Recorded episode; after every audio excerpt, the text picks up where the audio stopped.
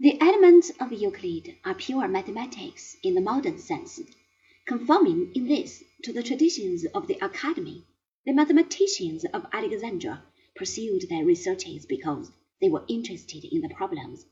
Nowhere is this more clearly apparent than in Euclid. There is not the slightest trace of a suggestion that geometry might be useful. Moreover, to master such a subject required long application.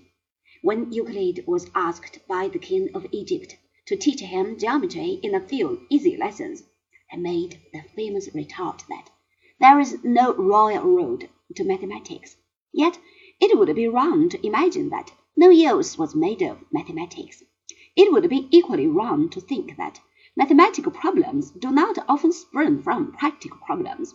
But it is one thing to delve into the origins of some particular theory, and quite another to treat it on its own merits.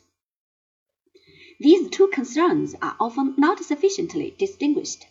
It is pointless to cavil at Euclid, because he pays little heed to the sociology of mathematical discovery.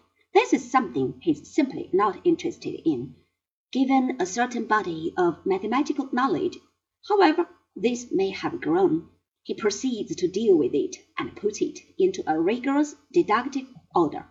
This is a scientific exercise that does not depend for its validity on the state of the nation or indeed on anything else. These same remarks indeed apply to philosophy itself.